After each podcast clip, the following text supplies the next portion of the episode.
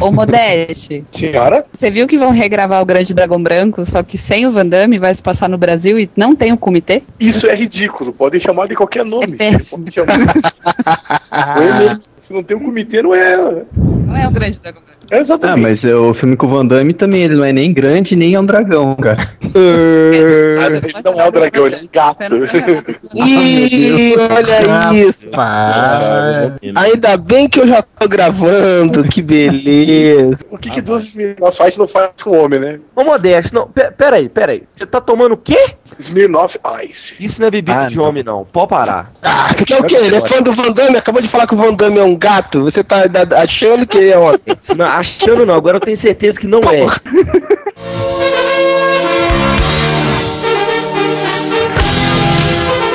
Olá, amigos! Vocês estão ouvindo o podcast Whatever. Vou arranjar o que fazer da vida, né?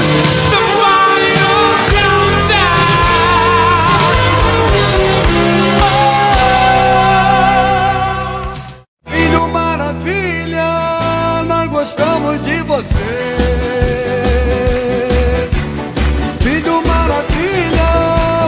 Mais um prazer te ver.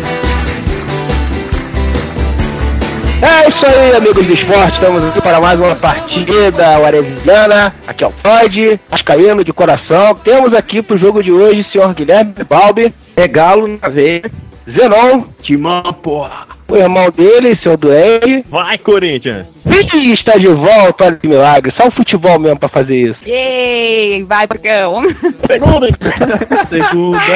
Não fala mal da segunda divisão, por favor, não fale mal da segunda divisão. acendendo até uma lanterna aqui pra poder procurar a pinha aqui no chat. Marcelo Soares. Independente do futebol clube. Ah, não vai São Paulo não? Ah, tá com vergonha do Bambi, né? Seu Luiz Modeste. Furacão, eu, Atlético. E temos aqui um convidado especial do site Trivela, o Felipe Lobo. Bem-vindo, Felipe. Que é São Paulo e lá tricolor. Não, mas só vamos falar, como todo mundo já percebeu, né? E se você viu o podcast, tá escrito lá futebol em cima, porque é de futebol, óbvio, né? Todas as histórias de cada um sobre futebol, seus times e tudo mais. Começar falando do fanatismo que tem, né, cara? Todo mundo aqui, eu espero, tem espírito esportivo, né? Pra saber zoar e ser zoado, né? Claro. Não. Tá, o Modeste, o Modeste é de torcida organizada. Você acha que ele tem espírito esportivo? O cara é atleticano, gosta de UFC e do Van Damme. E bebe Smirnoff. Um dos grandes problemas do futebol, das torcidas, é o fanatismo, né, cara? A torcida organizada que eu faço parte chama Os Fanáticos. E hoje o Freud pergunta se tem alguém fanático aqui. O ruim é que é impossível se discutir com um cara que é fanático por um time. Por exemplo, o exemplo perfeito disso aqui é o Modeste. Cara, ele vai insistir que o Atlético Paranaense é o melhor time do Brasil, mesmo estando na segunda divisão, cara. Não tem como discutir com um cara desse. tá na segunda onda, tem que ser humilde, cara. Desculpa. Eu, eu tenho uma teoria aí, cara, que esse negócio de fanatismo aí é como se fosse um filho feio. Time que você torce é um filho feio. Esse é o filho, você tem que aguentar o moleque, entendeu? Ele vai fazer merda, vai se machucar, igual um time, né? Ele vai cair, joga mal, você xinga o menino, você xinga o seu time. Você tem que aguentar. Você ama o seu time, você não vai trocar. O problema é esse, Baba, é que tem gente que não consegue, não consegue admitir, cara. Tu começa a discutir futebol, o cara fica logo puto. Porra, o Modeste em torcida organizada é direto, não acontece, Modeste? Ô, que da porradaria no meio da torcida. Agora deixa eu fazer uma pergunta pro Balbi. Balbi, quantas mulheres você já teve na tua vida? Quantas? Ô, você tá louco? Nem sei, cara. E quantos times? Só um. Logo, futebol é mais importante que mulher.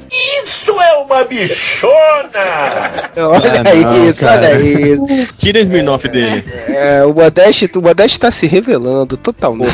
Modeste gosta Que de isso, rapaz? Eu tô falando que futebol é importante na vida da gente, cara. Depois, de, importante, depois, mas não é prioridade. depois de- depois da gente descobrir que um dos membros do Arela também atende pelo codinome de Aurora, É, agora é essa, né? Brincadeira.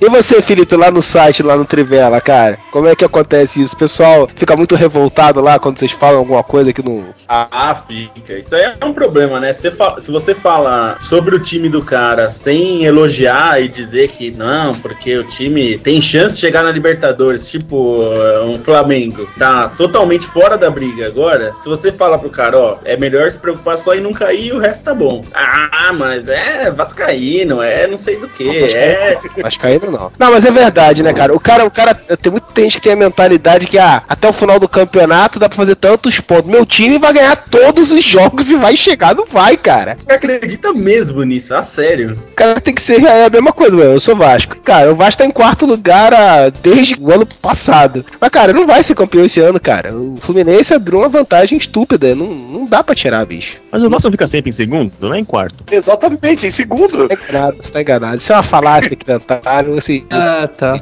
Então me diga uma coisa, Freud. O, o- Vasco foi 38 vezes vice-campeão carioca, não é? E o Flamengo 40 vezes vice-campeão carioca. Logo até em vice o Vasco é vice, não é? Cara. É, meu. Isso é a maior prova que isso é uma mentira, tá vendo? O Flamengo é muito mais. Aí eu pergunto, o bullying no futebol é um negócio saudável? E é um negócio meio fresco, né? Assim. Porque, não, porque é a viadagem do caralho isso aí, velho. Você não pode falar do time do cara que o cara se dói inteiro. Você fala da mãe o cara aceita. É verdade, cara. O pessoal É leva a sério. velho. Se é na mesma área, o bullying é totalmente aceitável. Se é no meio do estádio, você vai tomar um soco na cara. Se mexer Lindo, né? Mas isso que é pior, cara. Tem briga nas próprias torcidas, né, cara? Dentro da torcida, o cara fala um negócio que não. Pronto, pronto, fudeu. Os caras já Ó, começam. ó, vocês viram há pouco tempo o episódio aí da menina que pediu a camisa do Lucas lá no jogo de São Paulo e tal. A menina quase foi. Foi aqui em Curitiba, foi aqui em Curitiba, ridículo isso. Que absurdo, velho. Que absurdo, mano. Envergonhou, cara. Que nem aquela vez que a torcida do Coxa invadiu o campo pra bater no Fluminense. Ah, aí justifica. Eu acho assim. Mas o que é foda é que a galera não entende, cara, que tem certos atletas que atingem um status de fama, assim, que ultrapassa, tipo, o, o time, assim, tá ligado? Tipo, eu não sou Santista, mas, porra, eu admiro pra caralho o futebol do Neymar, não o Neymar como pessoa. Então, quando o Santos tá jogando, às vezes eu paro pra ver o moleque jogar. Critico, né, às vezes faz muita firulinha, cai pra caralho e tal, mas é bacana ver o moleque jogando bola, como também é bacana ver o Lucas jogando bola. Aí a menina de 13 aninhos, tipo, porra, o cara é bonitinho pra menina, a menina gosta do cara, de futebol, papapá. O cara chegou perto da torcida, a menina pediu a camisa, o cara quase mataram a menina e o pai da menina, velho. Tem o detalhe que a, a menina é São Paulina, né? Ela quis ir pra, pra lá. Ela não é da, da cidade, né? De Curitiba, ela é do interior, eu não lembro qual cidade. Uma amiga dela de Curitiba falou: é melhor você ir na torcida do, do Curitiba por mo- alguns motivos. E um deles era preço, enfim. Ela esperou o jogo acabar. E ali até uma amiga minha que é repórter que estava dentro do campo falou que já tinha pouquíssima gente na arquibancada quando o Lucas, que é foi o último a sair, foi ali ela gritou e ele, o Lucas foi lá. Ela não imaginou que ia dar esse, esse auê todo, né? Uma intolerância, né? Assim, não, não precisava. Eu até entendo que o cara tá bravo e vai no estádio, fica, é, é difícil você ficar ação quando seu time tá perdendo, né? É, Claro o cara, o nervo fica fora da pele, né, cara? O cara É, fica é, revoltado, o cara já não pensa direito, o cara, bicho, qualquer faíscazinha pega fogo. Mas de qualquer forma não justifica, né, cara? Não, tem como, exatamente. não tem Não, como, Não cara. justifica. É igual você ir no puteiro e dar um abraço na puta, entendeu? Qual que é o problema? Eu abraço puta.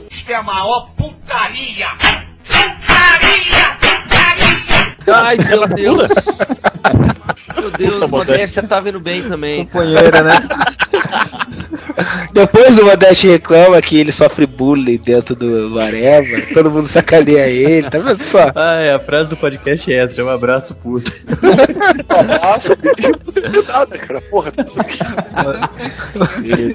Mas o, o fanatismo, cara, é igual fanatismo religioso, cara. Eu acho que até mais, bicho. Tu destrui o mundo do cara quando tu começa a falar mal do time dele, ou quando tu fala de alguma coisa que o cara não concorda. Cara, principalmente em estádio, né? Como o Felipe falou. O cara fica. O cara já tá ali na adrenalina, né? Da situação, né? Um exemplo que eu vi esses dias, é, eu escrevi um texto sobre o Valdívia, criticando o custo-benefício do Valdívia pro Palmeiras, né? E eu considerei que o custo-benefício do, do Valdívia é muito ruim, que ele é, é- faz mais mal ao Palmeiras do que bem. E é incrível que tem palmeirense que defende o cara, assim, é, é incrível ainda ter torcedor que defende o Valdívia custando o que ele custa. Com o tempo tinha um monte de flamenguista defendendo o Ronaldinho, cara.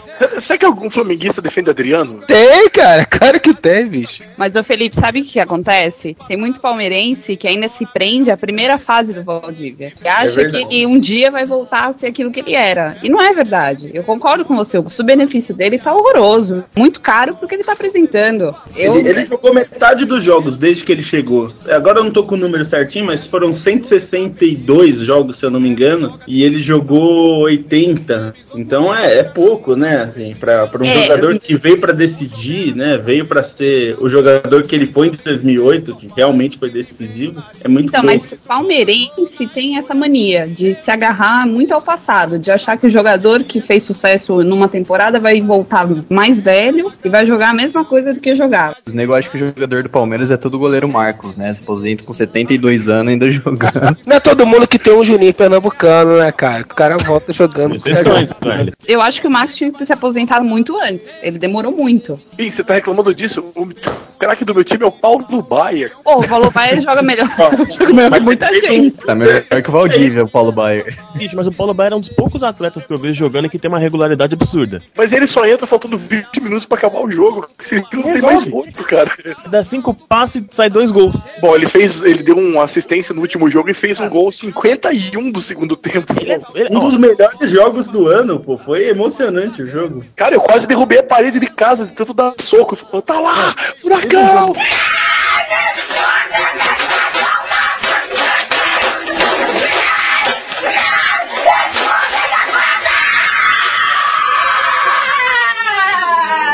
o que a diretoria de São Paulo fez com o Rivaldo, né? Porque ele voltou pro São Paulo, jogando no, no- no- esquentou o banco pra caralho, o Rivaldo. Verdade. Ele entrou e destruiu o jogo em poucos minutos, cara. É, foi coisa do técnico também, né? Se eu não me engano, não lembro quem é que tava dirigindo, mas o técnico também não queria colocar ele. Eu acho que tava de birra, alguma coisa do tipo, e aí criou essa estigma também. Era o Leão, era o Leão. Era. Do Leão. Isso rola muito no futebol. Tanto o técnico boicotar jogador quanto o time boicotar o técnico. O Palmeiras, atualmente, eu acho que foi o exemplo perfeito disso. O time, pra mim, tava boicotando o Felipão. Agora, de repente, o Felipão saiu e o cara chegou fazendo milagre, ganhou três jogos seguidos, de goleada, Ah, praticamente. isso acontece muito, cara. A política interna dos clubes é muito. é, o pessoal de fora disso não tem a noção, né? Quanto isso influencia o resultado do time, o andamento do time, influencia muito, cara. É, e o Filipão se desgastou muito, né? Tendo que resolver esses problemas políticos, né? O cara teve que se colocar na linha de frente. Então tem hora que o jogador ouve e não quer mais saber do cara, né? Tudo que o cara fala, ele, ah, vou fazer o contrário. E é difícil. Aí tem hora que não tem mais jeito. Não tem mais como reatar essa relação e ficar tudo bem. Cara, é o caso do Ganso no Santos, cara. Ganso não, agora que tá no São Paulo é Cisne, tá? E é o que, aí que acontece muito, né, cara? De, de time que é uma coisa que todo mundo critica muito e são raros realmente os, os times que conseguem ter um técnico muito tempo. Mas é a dança dos técnicos, né, cara? O time joga mal dois, três jogos às vezes, um dos jogos foi contra um, um arquirrival, o cara cai. Mas não, não sabe às vezes que já tá rolando nos bastidores ali por dentro, né? Essas coisas de, que, que o Freud falou de manter o técnico por muito tempo, eu acho que é um dos grandes segredos do Corinthians hoje foi ter mantido o Tite ali, mesmo com aquele vexame lá do Tolima e tal. Que, É. Ah, mas ali, tipo, foi o, o divisor, assim, falou, não, beleza, cheguei agora, o time tá tudo zoado, o Ronaldo gordão, tal, fim de carreira, vou ficar pra arrumar o time pro brasileiro. O time ficou, ganhou o brasileiro, ganhou a Libertadores, tá no Mundial, fruto de um trabalho que tá indo pro terceiro ano seguido já. Mas só que quem segurou o Tite foi o André Sanches. Exatamente, senão é a diretoria tinha nova. faz tempo, exatamente.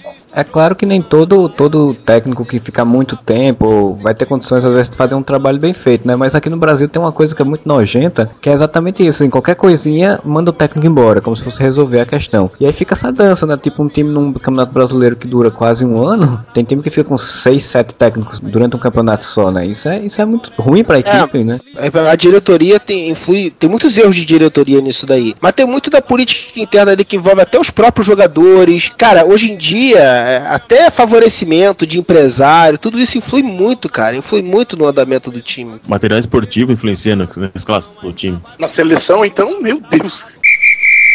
Quero saber quem é que joga bola aí. Quem é que joga bola, como é que joga. Se tem alguma história pra contar aí disso aí. Playstation conta, não? O Modeste é a própria bola, né? Futebol de botão serve? Eu tô, tô vendo que só tem pereba aqui, ô. ô. Eu, não, não. Pode parar Não, não. isso. Deixa o profissional falar primeiro, fala bem. Eu jogo faz muitos anos, joguei pelo Palmeiras, jogo de zagueira, e conheci o doente jogando futebol. Primeira vez que a gente se viu foi jogando futebol. Ele mesmo time, pra manter a paz. Doente, você que vai poder falar melhor. Arre- Arranca muita canela, bicho? Olha, a Pina é canela, mas ela. Não, é sério, ela tem um, uma- um dom assim de ficar na linha da bola assim, tá ligado? Posicionamento, é diferente. É, o cara arma aquela puta paulada, eu falei, mano, eu já tava correndo da bola, lá entrar na frente da bola, então uma bolada, tipo, na barriga, na costela, na coxa, foi com a marca da, do, do gomo da bola, assim, tipo, uns três dias na perna, tá ligado?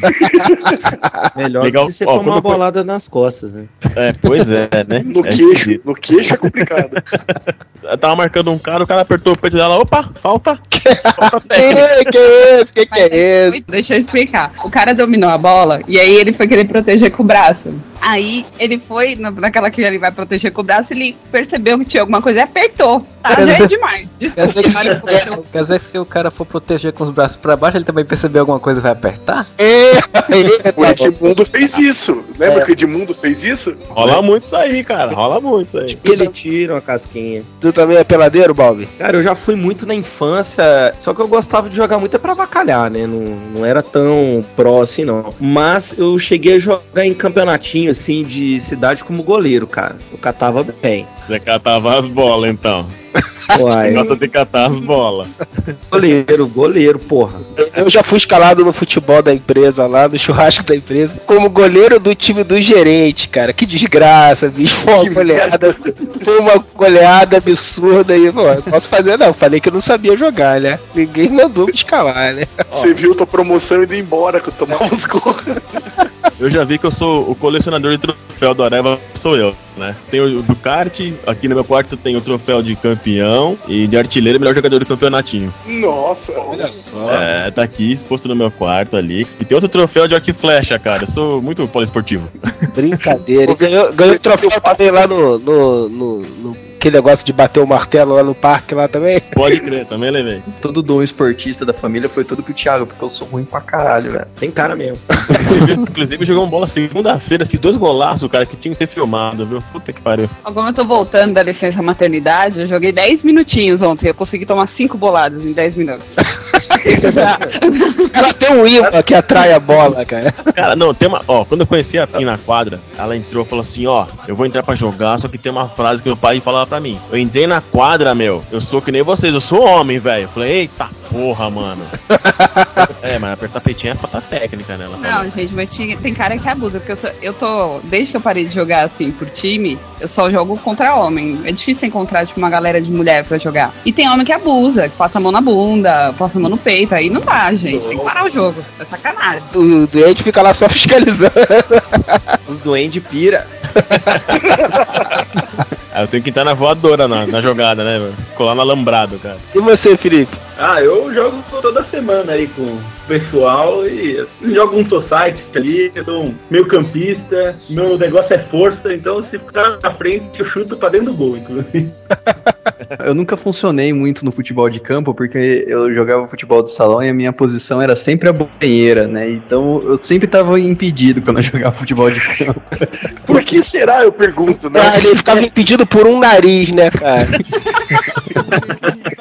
Ah, Eu, eu joguei de volante, tinha uns 15 anos, eu ainda jogava em campo, eu jogava de volante. Gostava de ver o redondo jogar, o redondo do Real Madrid, achava que não, vou ser volante. Aí gostava, mas aí vem os anos, né? Vem a barriga, vem essas coisas tudo, né? Aí O joelho quebra. O pessoal lá do Trivela lá e outro pessoal de, pessoal de jornalismo esportivo que você conhece aí. O pessoal é peladeiro também. Ou quando fala que esse até eu fazia, mas não fazia nem fudendo. Ó, tem uns caras que jogam bem, viu? O Arnaldo Ribeiro da ESPN joga uma bola, viu? Joga bem. E tem o troféu de imprensa, né? De futebol, que a Nike faz, a Nike organiza o campeonato. E o IG foi campeão esse ano. Um dos caras lá é o Mário André Monteiro, que escreve um blog de futebol alemão, e o cara joga uma bola absurda. É difícil parar. viu? Mas a maioria é tudo, tudo pereba, né? É, a maioria sabe nada de bola, né? Quem não, sabe, quem não sabe jogar, comenta, né? A canelada, Cara, né? o cara que é bom joga na frente. O cara que é menos bom joga ali no, no meio. O cara que joga atrás, não, tem, não sabe nada, vai pro gol. E se não serve nem pro gol, vai virar jornalista. Olha aí, Pim, tirou com o zagueiro, hein? Ó, mancada, tirar com o zagueiro. Mas você sabe que eu me tornei zagueira porque eu queria brincar com meu irmão e aí ele jogava bola e ele falava assim: fica aqui, chuta a bola pra frente, de qualquer jeito. Aí eu comecei a pegar o jeito de tirar a bola, tirar a bola e fui ficando zagueira, eu virei zagueira. Mas ó, já que o Duende não falou, eu falo. Ele podia ter seguido a carreira de jogador, de verdade. Não, mas de verdade, joga pra caramba. É, a, a Pi não é nem um pouco suspeita pra falar. Mas é, né? difícil, É. porque vocês estão falando sério. É muito difícil. Não, mas eu já ouvi, já ouvi essa conversa também de, de outras Minha pessoas. mãe acha lindo. Mas, gente, deixa eu comentar só uma coisa, vocês estão falando de jornalista esportivo, tem um... Aqui em Curitiba, pra vocês verem o nível do troço. Em vez do cara ser bom de bola, o cara lutava luta livre, cara. E ele fazia o papel de verdugo quando tinha luta livre aqui em Curitiba. Ô, louco. Mas ele era comentarista de futebol, é isso? Não, ele é repórter hoje da Rádio Transamérica. Caco Manzani, o cara era o verdugo na luta livre antigamente. era o vilão da parada, né? Era. Entrevistar jogador, cara, é, é sempre uma coisa que os caras falam, hein, Felipe? Principalmente em coletiva, né? É difícil o jogador sair do discurso comum, né? Até porque o professor vem ali antes da- dele entrar no, no- na coletiva e fala, olha, isso isso você não vai falar, perguntarem isso vai por aqui. Então, principalmente é, time Série A, Série B, que tem uma estrutura um pouco maior, é difícil você tirar alguma coisa em coletiva. Mas quando é, é entrevista exclusiva, aí você entrevista só você olhando pra cara dele, aí às vezes você consegue tirar alguma coisa, né? Às vezes que o cara tem a personalidade de falar alguma coisa que um pouco fora do script, né? É, não, só assim, é é um outro jogador que explode porque tá nervoso por causa do jogo, gosta de polemizar, mas tirando esse, que é o professor falou, a gente vai respeitar o adversário e vamos fazer O time tá imbuído. É, o time tá unido e, e aí vai. Estamos aí pra recuperar o resultado. Renato Gaúcho era o falar das suas tripulias, né? Sempre falava das o- mulheres, né, que ele pegava, não sei o quê. É, Mas um cara que eu gosto de entrevista coletiva é o Murici. O Murici não perdoa, cara. É, não, treinador até você tem uma variedade maior, né? O cara se sente no poder de poder falar determinadas coisas fora. Tem uns que não, tem uns que também são ovelhinha, mas tem uns que são incríveis, né? Tipo, o João Santana é o melhor de todos, né, cara? Ainda mais quando você entrevista em inglês, então, é maravilhoso, né? Nossa, sensacional, né? Indemídio Cara, vocês lembram do- Trondheim. Vocês lembram do Luxemburgo dando entrevista coletiva em Portunhol no Real Madrid? Lembra? Nossa, Ah, tinha o Anderson do Manchester United também dando entrevista em inglês, cara. filme do Real Madrid que o, o- aparece o Luxemburgo, porque gravaram na época lá dos Galácticos e ele tá conversando com o diretor do Real Madrid em português. É absolutamente hilário. Na comemoração centenário, se eu não me engano. Daí, o mais engraçado é que o Luxemburgo sempre tem aquela pose, né, de o profissional, né, o bem vestido, o, o da elite, não sei o que lá. É, o Joel Santana você já espera que ele fale daquele jeito, né? Cara, o João Santana, uma, uma das últimas jogos que ele fez pelo Flamengo, agora antes de sair, né? Que agora ele tá sem time, ele falou que é, as coisas, como é que é? As coisas mudam numa rapidez muito rápida.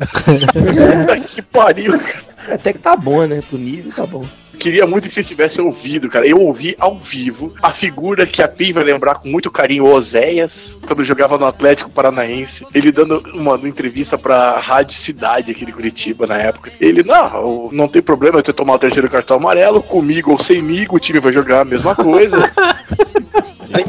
Sensacional. Cara, tem a velha história do motorrádio, né? Na época que o pessoal dava aquele motorrádio de. Era o Birubiru, né? Que dava o motorrádio de presente pro melhor jogador do jogo. Aí deram pro cara, o cara falou assim: não, o rádio eu vou dar pra minha mãe, a moto eu vou vender. É, é, não, tem a história de Belém também, né? Dizem que foi o Claudio Miro, tem várias versões. Uma delas é o Claudio Miro do Internacional, quando foi jogar em é. Belém. né? Falou aqui é um prazer jogar na terra onde Jesus nasceu. É. do Claudio Miro tem uma outra que foi o seguinte: ele tava num restaurante, ele chegou no restaurante em Porto Alegre, tava o presidente do Inter lá. E chamou o Claudio Miro: Ô Claudio Miro, vem cá, vem comer conosco. Ele, ó, sentar eu não vou, mas comer um conosquinho desse eu aceito. Eu lembro de uma frase de um jogador do, do Porto, de, de Portugal, o João Pinto. Uma frase que poderia se aplicar ao Palmeiras ultimamente. Mas ele falou assim que é, o meu clube estava à beira do precipício, mas tomou a decisão correta, deu um passo à frente. Eu lembro dessa também. mas de pérola, ninguém supera Vicente Matheus, Eu cara. ia falar dele agora. O que que tá faltando pro time entrosamento? Manda contratar, paga o que for preciso. O Vicente Matheus é o gênio da- das frases. Tem aquela outra dele, o difícil, vocês sabem, não é fácil. Quem tá na chuva é pra se queimar. Meu Deus. Isso é um poeta, não, não também, né? dirigente. O Jardel, né? O Jardel era um grande frasista também. Sim. Ele, ele que criou aquela, aquela pérola de quando o jogo tá quente, a minha naftalina sobe. Mas o Paulo Nunes não fica muito atrás, que ele falava que nem com dois pulmões ele chegava naquela bola. É verdade. É, e o Jardel também é o criador do clássico é clássico e vice-versa, né? É isso. Vocês Tem o do tio- Gil também, né? Na Rádio Católica, que na comemoração do título Vale Tudo só vai dar o cu. Ele criou, ele criou um, um mito, né? É a lei de Gil. Eterna. Tinha o Ferreira também, que foi um ponta esquerda do Santos, que ele falou: no México é que é bom, lá a gente recebe semanalmente de 15 em 15 dias. Você lembra do Aloysio? O Felipe vai saber que era de São Paulo também. A Luísa Chulapa. Eu olhei tá na televisão, cara. Acho que era no, no jogo aberto, assim, na Band, sei lá. E aí perguntaram pra ele do jogo de São Paulo. Ele falou: ah, agora acabou de lascar tudo, fudeu tudo o jogo. Tipo ao vivo, muito bom, velho. Vocês lembram do, do Nunes, o atacante do Flamengo? Sim. Sim. Que ele foi descrever um gol que ele fez, ele não sei, eu chutei, a bola foi indo, indo, indo e eu. Comentarista esportivo não fica muito longe, né, cara? Cara, até o Neto comentando é foda, cara. É brincadeira, é brincadeira.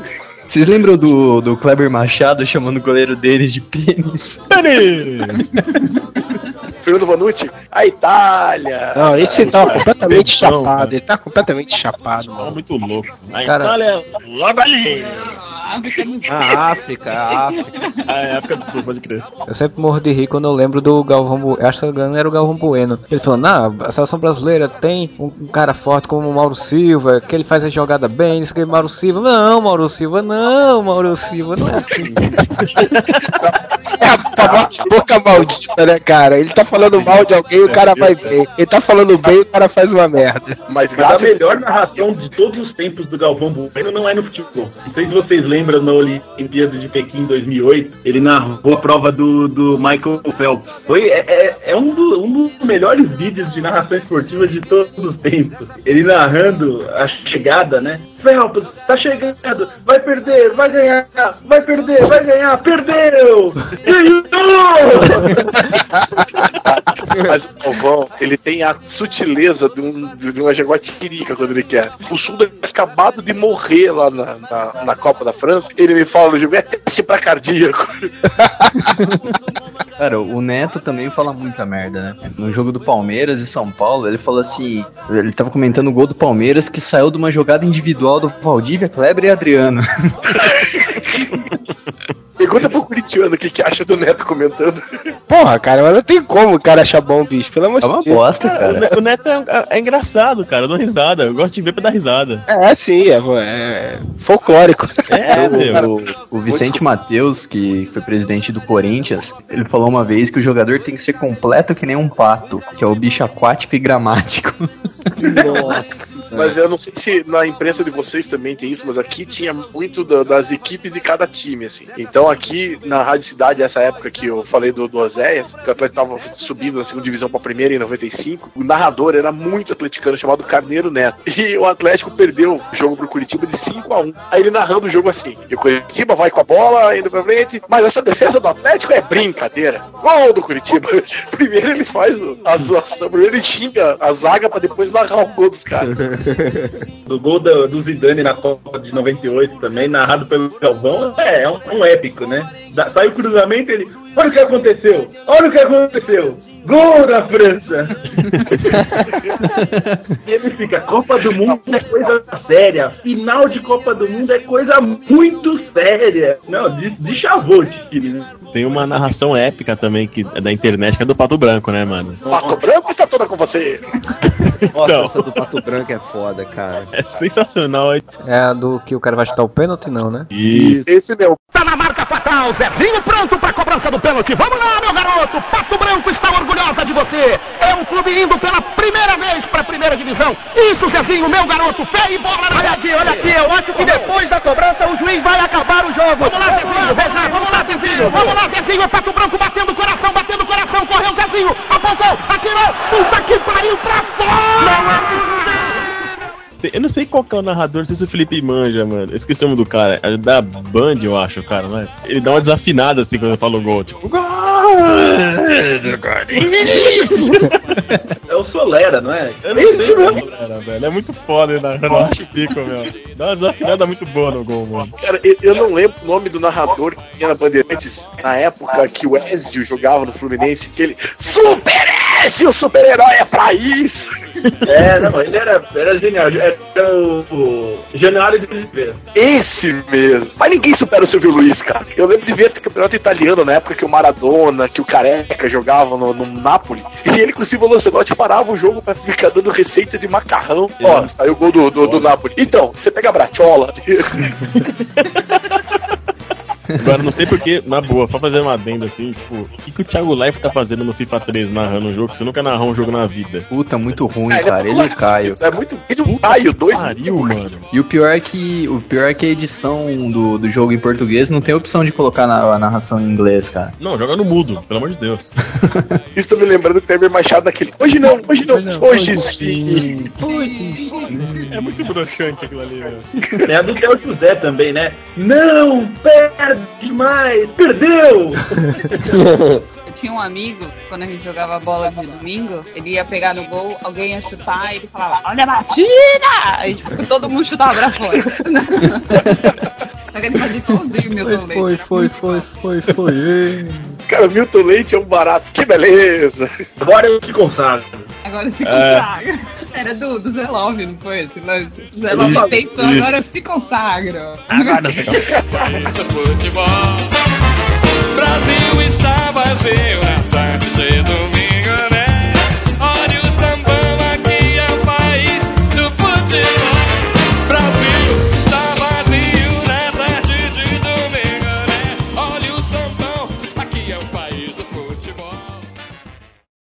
A taça do mundo é nossa.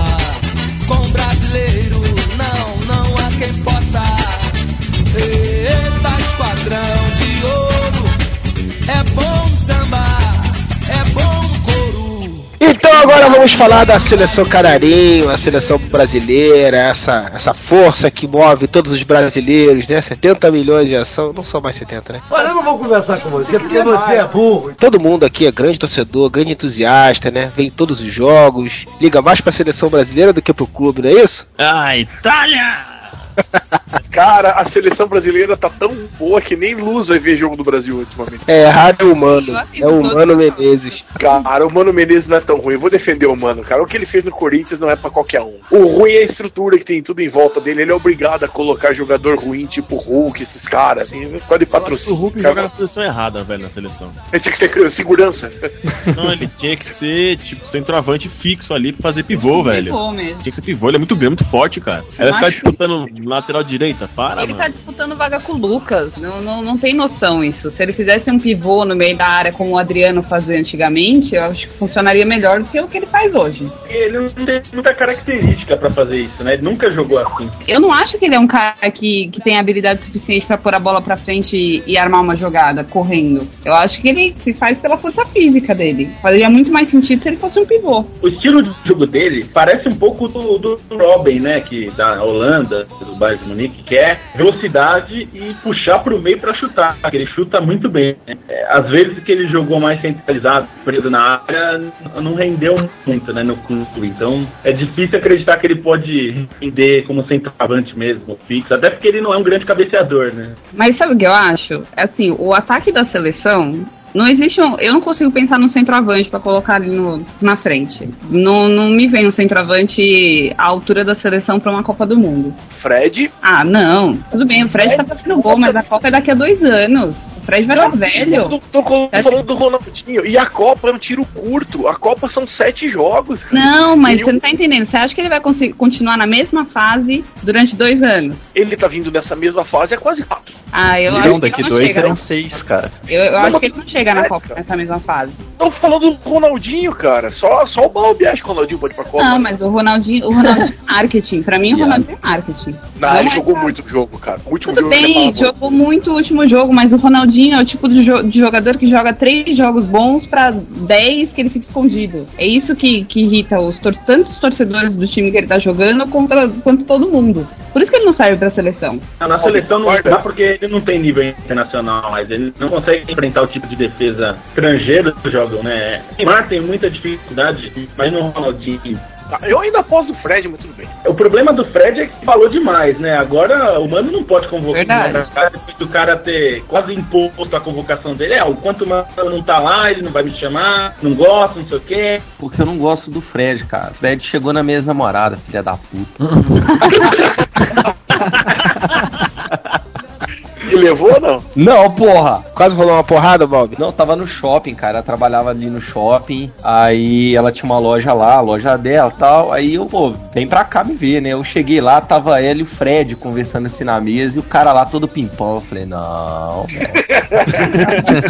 Aqui não. vai morrer com lodo na boca, filha da puta. Tome a cerveja, não tome Smirnoff não, rapaz. Teve um, um caso que ele foi pra balada e um repórter desses jornais sensacionalistas, eu não lembro qual deles, conseguiu pegar a conta dele. E na conta tinha 62 caipitaques. Caipe saque? Eu vi isso aqui. Pois é, quem toma caipisaque? Não, quem toma 62 dessa, né? É, ele pagou pra balada inteira, né? O cara que também ficou fora da seleção porque ficou tolando fora aí foi o André Santos, né? Mas o André Santos não tem nível, né? É uma insistência nele que não dá. Mas não tem lateral esquerdo, velho. Não, é o Marcelo, pô, o melhor lateral que a gente tem. O Marcelo é muito instável. Tá, mas porra, mas você vai levar o Marcelo e quem? É, aí ele tem levado o Alexandro, que é um jogador aceitável, não é um nível. E, e ele tem levado o Adriano também, que joga nas duplas, né? Prefiro o André Santos, velho. Ah, não, o André Santos não dá. O Cortez, consegue- de repente, chegue bem pra Copa, dependendo de, do- de como foram os próximos anos dele. O Cortez tem, tem nível pra chegar, acho, pra ser um reserva. Cara mais bonito do Campeonato Brasileiro. Tenho muito medo dos palpites da PIN, porque a gente, quando gravou os podcasts da Copa, ela elogiou pra caramba o Felipe no Felipe Neto no, no podcast e o cara foi Felipe lá. Neto? Felipe Neto. Felipe Neto? Qual o nome daquele cara? PC Felipe Siqueira. Melo. Felipe Melo. Eu elogiei, Brod, tá doido? Sim, ó, tem a gravação, tem a gravação, o Marcelo desenterra, hein? Pode desenterrar, Marcelo, que eu não lembro. Vou não, quero não, posso não, minha mulher não deixa não, não vou não, quero não. A gente fala muito da seleção hoje, mas desde 86 eu não lembro uma seleção que não foi questionada. A seleção de 90, que era do Lazzaroni, todo mundo descia a lenha. A seleção de 94, todo mundo descia a lenha nervoso até o Romário entrar. Cara, até o Romário chegar à seleção era a picada e foi campeã do mundo. A seleção de 2002 foi pichada que nem louca, foi campeã do mundo. A de 2006 que todo mundo can- decantava verso e prosa, quarteto mágico, Ronaldo, Ronaldinho, Adriano e Kaká. Aquela que a seleção ninguém questionava, foi a pior seleção últimos tempos. Isso daí acontece, essa, essa perda de identificação com a seleção, assim, é muito por causa da. Todos os jogadores da seleção tá sempre jogando lá fora e não tem mais aquele orgulho do cara ter o jogador do clube dele na seleção. Ah, hoje não é mais isso, né? Hoje já tem bastante jogador que é daqui, que joga. Eu acho que tem dois problemas aí pra, pra, pra falta de identificação. Um, o time não joga aqui. Quanto tempo que a gente não tem jogo regularmente? Os amistosos estão sempre em Londres, na Suécia. E outra coisa é o calendário, né? A seleção prejudica os clubes, então você quase torce pra não ter um, um jogador do seu time convocado, porque se- seu time vai ficar duas ou três rodadas sem ter o- um dos melhores jogadores. É verdade, isso é verdade. O Mano levou só um jogador de cada time brasileiro, né, Pra não prejudicar. Ele deixou de levar o Cássio pra poder levar o Paulinho, acho que não levou o Oroco pra poder levar o Neymar, foi tipo um negócio assim, ele só levou um de cada time. Não alivia muito, né? Porque aí o Palmeiras tem o Barcos, que é da Argentina, o, o- o Inter tem o Guinhaçu, que é da Argentina também. Não, É, não mas- adianta muito, né? É, mas pensando na seleção brasileira, né, O cara que tem um time na seleção de outro país, esse tá pior ainda, né, cara? Porque a o- seleção o- do outro país não quer que se dane, né, bicho? Ela convoca e pronto, né? O Corinthians tem dois peruanos, né? Um deles é titular, é o Guerreiro, e o outro é o Catito Ramírez, e os dois vão pra seleção, né? Vocês falam É. do Atlético, mas o Guerrero tava sempre convocado pra jogar pela Colômbia. É foda, né? O Guerrero da Velho, você tá falando da Colômbia, cara. E que Ah, não é Peru, Peru. Não, é, não, o Guerrão é Equador, pô. Equador, tava sempre merda, convocado. Pô, é da Guiana Francesa daqui a pouco, essa porra. Caralho, mano. Tá diminuindo. Da Colômbia virou Peru, do Peru virou Equador, daqui a pouco é da Mongólia, porra. a Pim falou do Cássio, vocês acham que o Cássio é goleiro pra, pra seleção? Acho. Pergunta pro Diego Souza. Cara, eu acho que o Cássio tá num momento legal, assim, mas eu acho que ainda falta um know-how pra ele chegar na seleção, assim. Ele chegou por, sei lá, que apareceu na Libertadores, assumiu uma bronca e tal, ficou até o final. Mas eu achei que ele deu uma caída depois que terminou a Libertadores. Sim. Uma coisa que a gente tem que pensar é que esse- essa seleção é uma formação de seleção, né, cara? Mas eu sou mais o Cássio do que o Jefferson, por exemplo. E o Ah, Vitor? mas o Cavalieri. O Vitor é um bom goleiro também. O Zé Pinto lembrou do Cavalieri que também tá sendo injustiçado aí, cara. O Cavalieri tinha que estar pelo menos no- nos bancos aí. O palmeirense não pode falar muito que contrataram o Dida, né? Vão contratar o Dida agora, né? 38 anos. Dando Palmeiras, vai, vai fechar isso mesmo, será? Pô, mas Alex Dida, cara, vai ser, vai ser bonito isso, cara. Mas o Alex falo. meia boca é melhor do que todos os jogadores do Palmeiras juntos. É uma verdade. Acho que o Palmeiras tá querendo fechar as portas, contratando só jogador que tá quase se aposentando, né? Ah, mas pera aí, o Alex é do nível de um Rivaldo, né, velho? Velho, velho, mas põe três na cara do gol, mano. O Alex, ele fez o segundo gol mais bonito que eu já vi na minha vida. Aquele chapéu no Rogério Ceni. Ah, aliás, aquela foi a última vitória do, do Palmeiras no Morumbi contra o São Paulo. Caralho, Mas daí- tempo? Aliás, outra coisa sobre estavam falando do Dida, o Palmeiras, vocês sabem que não tem uma tradição de contratar goleiro sem, sem ser da casa, né? O último goleiro contratado que não foi formado no clube foi o Gato Fernandes em 92. Meu Deus do céu. Pode ver que todos os goleiros que vieram depois, é, o único que foi contratado que não estava no clube era o Sérgio, mas que era a cria da- do Palmeiras. Né? Se contar só goleiros que não foram formados no Palmeiras, só em 92. Quer dizer, faz 20 anos, todo goleiro do Palmeiras é da casa. Ah, mas até aí o Marcos ficou uns 15. Em 99, né? O Veloso também era do Palmeiras, né? Ficado no Palmeiras. Era, é. Não, Veloso e Marcos já ficou 20 anos os dois juntos aí. Não, depois Então nos últimos 20 anos o Palmeiras só teve dois goleiros. Cara, eu tô tão velho que eu lembro da época que discutiu que era o melhor goleiro, Zete ou Veloso. É, Mas Eu vi Rodolfo Rodrigues jogar, cara, que tristeza. Rodolfo Rodrigues. Uma das lembranças mais legais que eu tenho do Veloso no gol foi quando ele falou pro Marcelinho assim: Tira a barreira! Tira a barreira! Me fodi! a gaveta, Paulo. Mas ninguém foi melhor que Edinho pra fazer esse tipo de cagada, né, cara? O filho do rei. Papai gostou. Ele tomou o gol mais bonito da carreira do Marcelinho, né? E foi o gol mais bonito que eu já vi. Essa parte de mercado de jogadores, mercado do futebol que tem hoje, cara. Tem muita polêmica envolvendo o Mano agora com esse negócio de negociações, né? O pessoal fala que ele, ele só convoca o pessoal que, tá, que é pra valorizar o jogador e tal. O que, que vocês acham disso aí, cara? Mesma coisa que o Dunga, mesma coisa que outro técnico veio antes, mesma coisa que o Luxemburgo, mesma coisa de todo mundo que tá na seleção. A seleção é vitrine pra vender pra fora. Eu acho que o único que não teve isso foi o Felipão. O Felipão bateu o pé, ele falou: só vou pra seleção se eu puder fazer o que eu quero. E ele convocou o Kleberson do Atlético Paranaense. Puta que pariu. Convocou Edilson e Luizão também, né? Os dois foram pra Copa. O Gilberto Silva, né? É, o Mauro Gilberto Silva ah, acabou sendo um achado dele, né? Acabou ficando um tempão na É, mas seleção o, depois. o meio-campo ele conseguiu ajeitar com o Cleberson e o Gilberto Silva. Não era um timaço, mas o, o Felipão soube ajeitar. Mas de resto eu concordo, é muito vitrine. Patrocinadores mexem muito com a convocação. No caso do Mano, por exemplo, é, muito se critica o Mano, e eu acho que o trabalho é ruim, mas as convocações dele eu não acho ruins. O problema dele é armar o time, mesmo, porque as convocações, não, em geral, ele convoca os jogadores que deve convocar mesmo. né? Não fica, eu não vejo grandes injustiças, não, é um absurdo. Um craque arrebentando que ele não convoca. O Fred foi. Pra ele não, não dá pra dizer isso hoje, né? Não, cara, até porque ele não tem constância física, porque, do jeito que ele falou, ele impôs a convocação dele. Se o mano chama, acabou o grupo, né? Como ele É, vai gritar isso, né? o, cara não pode, o cara não pode perder o pulso, né, cara? Se o cara chama É. na xixa como ele fez, perde a moral agora se ele chamar o Tem cara. que lembrar que o Fred tava na Copa América e não jogou absolutamente nada, né? Já aconteceram casos assim, né? Mas é com outro tipo de jogador, né? Que nem o Romário da Copa América, né? Ali ele entrou realmente e resolveu e calou a boca, né? Mas é que o Romário era um calibre de jogador que não tem mais hoje, né, velho? Pois é, mas é. é o que eu falei, são casos e casos, né? Você coloca um Bebeto Romário. Eu nunca vi uma dupla de atacante igual o Bebeto Romário até hoje, cara. Osés e Paulo Henrique. Porra, fez Ah, sucesso. tomar no cu, rapaz. eu nunca vi, cara. Você colocava que os dois caras no campo era melhor que o Alejo. Ô, Alejo, cara. Alejo batia balãozinho na grande área e fazia gol de bicicleta. Quem foi melhor, Alejo ou Pelé? Falando essa coisa de, de futebol aí fora do Brasil aí, dessas, dessas mutretas todas de escalação, eu acho que é uma das grandes bostas que os caras fazem tem treinadores envolvidos, assim, com tipo com empresário, parcela de jogador, né? então chama o cara pra dar um, um ibope na seleção e depois vende o cara. Da onde que veio o Jonas, mano? Jonas tem jogado pra caralho no Valência. viu? Tem jogado bem pra caramba. né? Na Copa América também. Ele não foi pra Copa América. Ele foi, porra. Acho que não. Não, não foi não.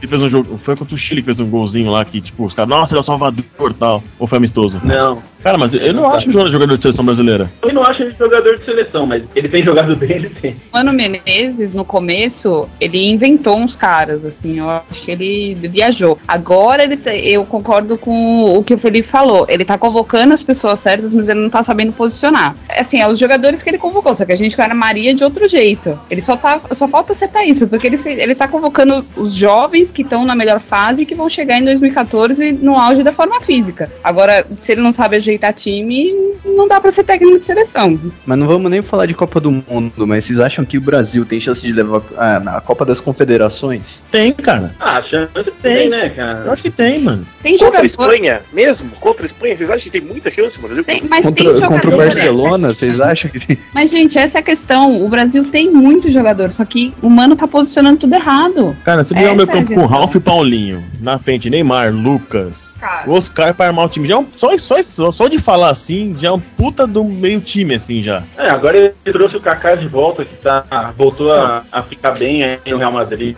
tem entrado bem nos jogos. Pra mim, o que falta é um lateral direito, que eu não, não me vem. Agora me fugiu o nome do cara. do Daniel. O Daniel, Daniel. Alves não, não rola, não curto o futebol dele. Pra mim, falta um lateral direito e um centroavante. De resto, o, o time tá, tá pronto. A gente falou que o Neto fala muita merda, mas eu vi ele falando um negócio esses dias que, que é verdade, cara. O Mano, ele não tá podendo contar com os jogadores experientes que tem no Brasil, né? Os caras tão tudo fudido na merda, tipo Adriano, Ronaldinho Gaúcho, Pra que, voltando. que ele vai contar com esses Tá voltando. Quando você Então- pode contar com o Oscar, que, tipo, tá comendo É, a bola, é a, mesma, é a mesma posição do Foi, Ronaldinho o- Gaúcho. foi, Pra foi, o que, eu- foi o que eu falei. Ele, ele tá tendo que montar um time novo, um time jovem. Ele não tá podendo contar com os jogadores experientes pra dar uma estruturada. É uma coisa que o, o time do Dunga tinha, que apesar do time do Dunga um futebol bem limitado em vários momentos, mas uma coisa que o time tinha, por muitos jogadores experientes, sabia decidir, né? Nos jogos grandes, tinha o Maicon, tinha o Lúcio, que eram jogadores experientes, o Gilberto Silva, eram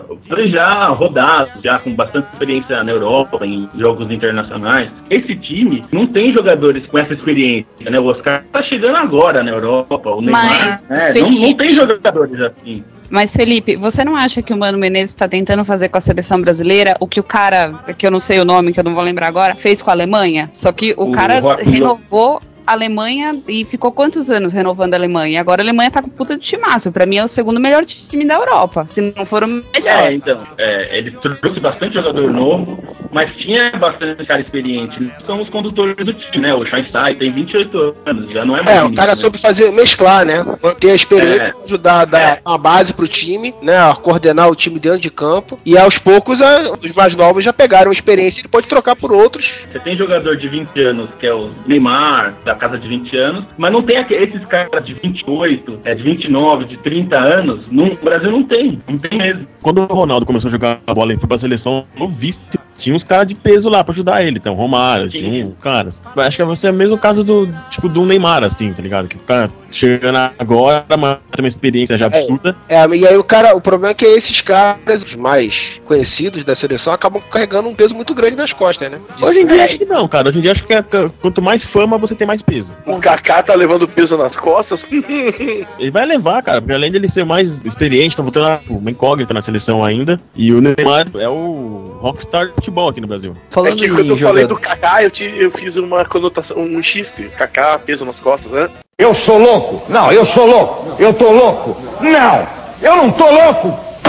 Eu não tô louco! A gente falou de jogador experiente, não sei o que. E o Abinho, cara, onde foi parar? É, ele tá no Milan, né? Ele tava machucado nessa temporada. Tinha começado bem no primeiro jogo, aí se machucou. Agora tá voltando. Voltou a duas rodadas. Entrou domingo, né? Foi o clássico contra a Inter. Entrou bem até, mas o time do Milan é muito fraco, né? E o Robinho se mostrou na carreira. Ele é um jogador útil, mas ele não é um, um cara pra você é, bater nas costas e falar: vai lá, meu filho, resolve aí pra gente. Ele não faz isso, né? Ele, ele pode ser útil, mas pra resolver é difícil. E a postura de liderança em campo também que precisa, né? De saber motivar e ajudar o time a seguir a orientação tática ali. Não, também não é a dele, né? Eu acho Porra, que o é. Paulinho ele só joga bem jogo fácil. Nunca chama a responsabilidade pra ele. Quando vocês estão falando do que falta na seleção do jogador experiente, um líder, um cara que carrega, vocês estão falando do Fred, cara. Ai meu Deus, mas por que, que você quer, gosta tanto do Fred assim? Pronto, agora É, Van Damme, The Rock. Além É, desse nó, você gosta do Fred também? Não, falando sério, falando sério, o Fred é um cara que podia encaixar nesse papo que vocês estão falando, cara. Ele é um cara experiente, é um cara que podia passar experiência e calma pra essa molecada, ser capitão da seleção e manda ver, cara.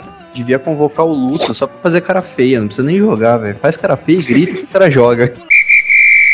Em estádio, cara, história de estádio, cara. Todo mundo aqui já frequenta estádio ou frequentou estádio, como é que é? Eu lembro que tava num ônibus aqui no Mineirão, em Belo Horizonte, né? Aí tinha o, o ônibus pra entrar, fica muito lotado, mil, né? E a galera tentando espremer, anda caralho, vai porra, e cantando o hino junto e tal. Ô, velho, um assaltante pegou a carteira do cara, saiu, esse meio que saiu correndo. O cara entrou no ônibus espremido, já chegou assim na janela, filha da puta de três cu! Aí gritando, sacou?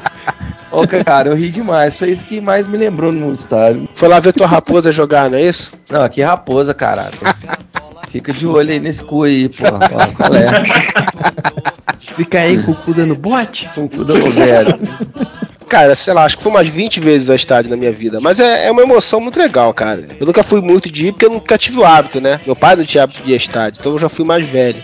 Já não tinha o hábito, casado e filho e tal. Ainda vou retomar isso um pouco pra levar meu filho em São Januário. Cara, na torcida do Vasco eu nunca vi confusão, assim, das vezes que eu fui, assim. Já fui jogo grande, já fui jogo menor e só vi confusão uma vez de um cara que mexeu com a mulher do outro, só porrada, assim. Mas é uma coisa que eu acho legal, é isso. Mas na torcida do Vasco, quando você foi, tava cantando música da Lady Gaga aqui cantando isso. Não, não, não cantava, nessa época eu não cantava. Eu não peguei essa fase, essa fase triste, não. Eu sou rata de estádio. Eu durante muito tempo ia todo fim de semana com meu pai pra Antártica. Depois comecei a alternar, fui no Morumbi, depois fui no Pacaembu. Eu já assisti jogo de tudo quanto é time. Eu gosto de, de ver futebol, tanto seja meu time quanto qualquer outro. Eu amo o estádio. Eu mijei no gramado do Parque Antártico. Ai, idiota. Meu na besteira um dia de ir num derby Guarani Ponte Preta aqui em Campinas, cara. Foi no nível, tipo, da roleta do, da entrada invadir o campo, assim, depois do jogo. Não tinha organização nenhuma, né? Qualquer um. É o tipo- derby, tipo- derby aqui é tenso, cara. É o tipo do, do jogo que se você for com o uniforme completo, periga tu ser escalado, né? Rapaz, você que cruza a esquina com o uniforme do, do Guarani perto da torcida da Ponte Preta, não volta pra casa não. Cara, Guarani, o que eu vou dizer de um time que tem um estádio chamado Brinco de Ouro da Princesa? né? O Palmeiras tá sendo chamado de Guarani da capital. Não, o Palmeiras tomou uma suspensão, né? Eu lembro a primeira vez que eu fui no estádio, que foi com meu pai lá em 1990 e alguma coisa. Porra, me marcou pra caralho. Foi o Corinthians e Santo André, se não me engano. Rolou dois gols, assim. Um do Wilson Mano e Tupanzinho, cara. Isso me marcou pra caralho. Foi a primeira vez que eu fui pro estádio com meu pai. Era liberado bandeirona e tal, com, com as, com as torcidas organizadas. E naquele tempo era mais suave de assistir jogo. Esse foi o primeiro jogo que eu vi com meu pai, assim. Depois foi alguns outros jogos, a gente foi junto e tal. Mas esse eu acho que foi o mais impactante, assim, que eu lembro de ter ido com meu pai. Foi o primeiro. Também eu lembro do primeiro jogo que eu fui com meu pai, foi em 82, cara. Quando Baixada era antiga Baixada ainda, tinha até o ginásio do Atlético do lado. Meu pai me levou, o primeiro jogo foi em Atlético e Grêmio de Maringá, pelo Campeonato Paranaense. E o Atlético começou o jogo, toma um gol, toma outro, acaba perdendo o primeiro tempo por 2 a 0 Depois a torcida começa a gritar, gritar, gritar, o Atlético vira pra 3 a 2 Esse jogo, meu pai me levou pra ver o jogo certo. Aquele, um cara que vê um jogo desse não tem como torcer pro outro time. Eu culpo meu pai até hoje por isso. Aí foi, aí foi Smirnoff, foi, foi tudo. né? Não, mas olha só, eu, eu- aqui na- no Paraná tinha uma coisa muito legal que a Federação Paranense tinha, que os menores de idade faziam a carteirinha da federação e não pagavam para ir estádio. Então foi criando uma geração de torcedores assim, ir pro estádio de graça, hábito de acostumar. E aí fica que nem eu, retardado aqui, eu, até hoje, 35 anos na cara, sócio do Atlético, pagando 70 pau por mês pra, pra não ver jogo, daí, sócio da torcida organizada. Cara, eu tenho um milhão milhão de histórias, assim. Se eu fosse começar agora, ia parar. Não, então esco- escolhe uma, Mas assim, eu mais memorável, vai. Eu já fui, eu já fui preso, eu já fui pro hospital, depois de jogo, aí como alcoólico. Nosso segundo podcaster presidiário, cara. Não, não, não, não. O primeiro não pode falar, não. Não pode falar, não. É um caso que envolveu, envolveu o cartel de drogas de Medellín, não, não vale a pena. Lembrar de histórias legais, assim. Bom, eu frequento história, eu vou sempre, não adianta. Mas eu pedi em namoro a minha atual ex-esposa na arena. Não podia dar certo E mesmo. Mas foi muito legal, assim, pô, eu consigo conviver, eh, trazer o convívio da minha casa pro estádio. Fui muitas vezes, teve um, um Atlético e Palmeiras, pelo Campeonato Brasileiro, que eu tive o gosto de levar meu pai e meus dois irmãos pro estádio, foi muito massa. Atlético River Plate também, de levar a galera toda pra gente assistir, foi na Sul-Americana, e nós eliminamos o River Plate, aliás, o Atlético é o, é o segundo time brasileiro que conseguiu ganhar no Monumental de Nunes, antes só o Internacional tinha conseguido, o Atlético e ganhou. É muito legal essa história, cara. Muito romântica, assim. Você tá, tipo assim, pedindo ela em noivada, assim, pegando na mão dela, dando um beijo. Aí tu vê o juiz deixando de marcar um pênalti pro teu time, tu já vira. Ô filha da puta! Ah, sério, assim, foi um dia especial, assim, pra mim, porque quando eu pedi a Vanessa em namoro no estádio, eu juntei as duas, os dois grandes amores naquela época. Hoje ficou só o Atlético. É, e o Van Damme não era um grande amor naquela época. Ai, meu Deus do céu. E você, Marcelo? Já foi em estádio alguma vez, cara? Cara, eu fui para o estádio de futebol a primeira e última vez. Foi ver um jogo do Flamengo versus São Paulo que não tinha Copa dos Campeões, alguma coisa parecida aqui no Nordeste, né? Que era aqui em João Pessoa e em Maceió, se eu não me engano. Que reunia vários times do Brasil, assim, alguns times, para fazer um campeonato inventado para ganhar algum dinheiro aqui no Nordeste. Minha vaga na Libertadores. A história era que tinha mais uma vaga, né? Que deram pro Brasil, então É, tinha que inventar um Foi campeonato. Quando aumentou, exatamente. Aí eu fui assistir esse campeonato, esse jogo, aí eu fui assistir. Eu era na época São Paulino e tinha que assistir na, na torcida do Flamengo, porque meu pai era flamenguista. que merda, hein? Memorável se São Paulo fizesse gol, né? Se não entrava na porrada. Pois é, sem contar que, tipo, quando você comprava ingresso, você comprava ingresso pros dois jogos, né? Porque tinha jogo de abertura e outro. Então, o primeiro jogo de abertura, você ficava lá esperando, você não torcia pro time, você não queria nem saber, e ficava uma hora esperando. Sem contar que meu pai tava bêbado pra caralho, então ele ficava falando mal palhaçada nos estádios. E é, foi horrível, assim, eu não gostei muito não da experiência, até porque o São Paulo perdeu na época, né? Perdeu pro Flamengo, se não me engano. que merda, hein? É, cara, uma vez aconteceu parecido, assim, a gente foi no estádio, é, eu alguns amigos, metade vascaíno, metade botafoguense, no jogo que foi a volta do Edmundo, né, que foi Vasco e Botafogo, o jogo foi uma merda. Pô, aí o primeiro tempo a gente ficou na torcida do Vasco, né, só que o, o amigo nosso botafoguense tava com um filho pequenininho, cara, era muito triste ver o moleque ali, cara, no meio da torcida do Vasco, o moleque não podia comemorar, não podia fazer nada, aí no segundo tempo a gente se separou e eles foram lá pra torcida do Botafogo e encontrou de novo no final, cara, porque é revoltante, o moleque ficava muito, muito emburrado ali assistindo o jogo. Aí diz que no segundo tempo ele se amarrou, né, gritou pra caramba. Isso não tem nada a ver com estádio, mas eu fui ver, acho que Libertadores 2009 ou 2010. Acho que nas oitavas ou nas quartas era, foi, foi São Paulo e Cruzeiro. Aí foi eu e mais três amigos, né? Eram eu, o outro era corintiano, outro palmeirense e tinha um cruzeirense. A gente foi assistir o jogo num bar de São Paulino, cara. Tava tudo sentado assim, assistindo o jogo e todos os bambis reunidos assistindo também. Só um cruzeirense no bar, aí o meu amigo cruzeirense virou e falou assim: Quem torcer pro Cruzeiro comigo, eu pago o próximo balde de cerveja. Aí começou, né? Cruzeiro! Na mesa, os caras putos de raiva. No fim, o, o Cruzeiro eliminou São Paulo. Foi uma o beleza. Que jogava no Cruzeiro, né? Sei lá quem jogava no Cruzeiro, velho. Tá tomando cerveja. Torcedor do caralho. vendido, vendido, vendido. Isso é uma coisa importante. Tem, tem coisas que não se muda nunca. E uma delas é o seu time. Ah, sim. Não, cara, não. alguém aqui tem mais de um time, cara?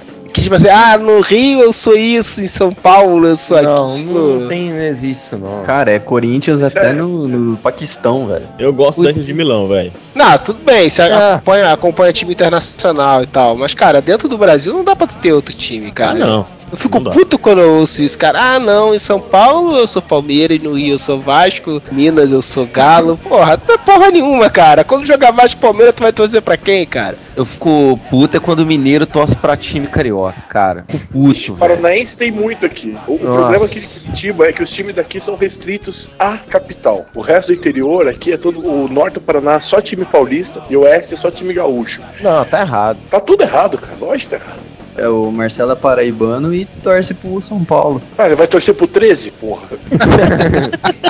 Ué, você torce pro Atlético do Paranaense? Toma no seu cu, cara. Mas ô, e você, Felipe? Você tava lá na final em 89 lá? Gol do Não, 89 eu não tava. Eu, no, meu pai não me deixava ir pra estádio quando eu era criança, né? Então eu acabei indo só adolescente já. Tem uma família de palmeirenses, né? A, a parte da minha mãe é bastante palmeirense. Já fui em vários jogos do Palmeiras, já fui em jogo do Santos. Os jogos que dava pra eu ir, que era barato, eu aproveitava pra ir. Acabei indo depois ver jogo do Corinthians com meu pai, fui ver jogo do Santos e, e sozinho ia pra ver os jogos do São Paulo, né? Os jogos da, da, da Libertadores 2004, 2005, 2006, fui em quase todos. Depois que eu comecei a, a trabalhar com jornalismo, já não dava mais, porque era o horário que eu tava trabalhando em outra coisa, então já não dava mais pra ir. Quanto deu, eu pude ir acompanhar bastante. Uma das coisas que eu achei mais bizarra, a gente estavam falando de confusão, nunca viu confusão, né? Uma das confusões que eu vi, quase apanhei, a mais forte perto de apanhar, foi dentro da própria torcida. Eu tava, eu levei meu primo pela primeira vez no estádio, meu primo tinha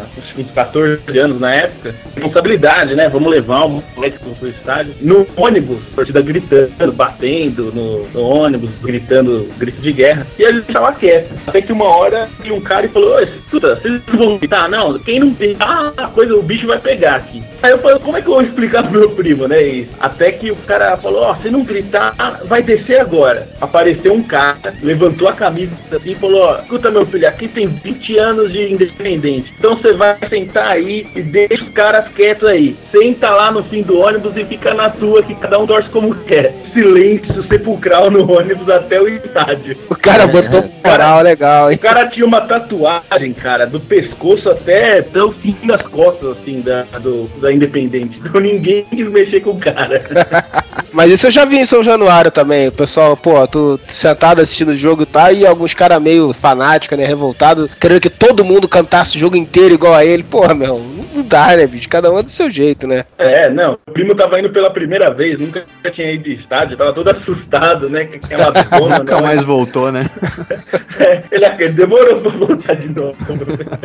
Não, mas confusão dentro da própria torcida acontece muito também, cara. Pô, o próprio Vasco aconteceu lá no, na João Avelange e tal. Problema lá com o Romário, o pessoal que gostava do Romário, que não gostava. Mas eu, todas as vezes que eu fui, nunca, nunca presenciei nada grave assim, mas acontece. Você já levou seu filho pro estádio? Ainda não, cara. Meu filho tem 5 anos ainda. Calma que daqui a pouquinho tá na hora. Não vou levar ele tão novo assim, não. Mas é agora que é a hora de levar, cara. Ah, porra, ele já é Vasco já, rapaz. Tem, não tem, não dou mole. Tadinho, cara. É nessa época que ele pode entrar de mão dada com os jogadores. Pô, meu irmão entrou já várias vezes de mão dada com os jogadores. O Rodolfo, Ah, mas é o Atlético agora Paranaense, né? É diferente. Na cara, na cara, na cara! Cara.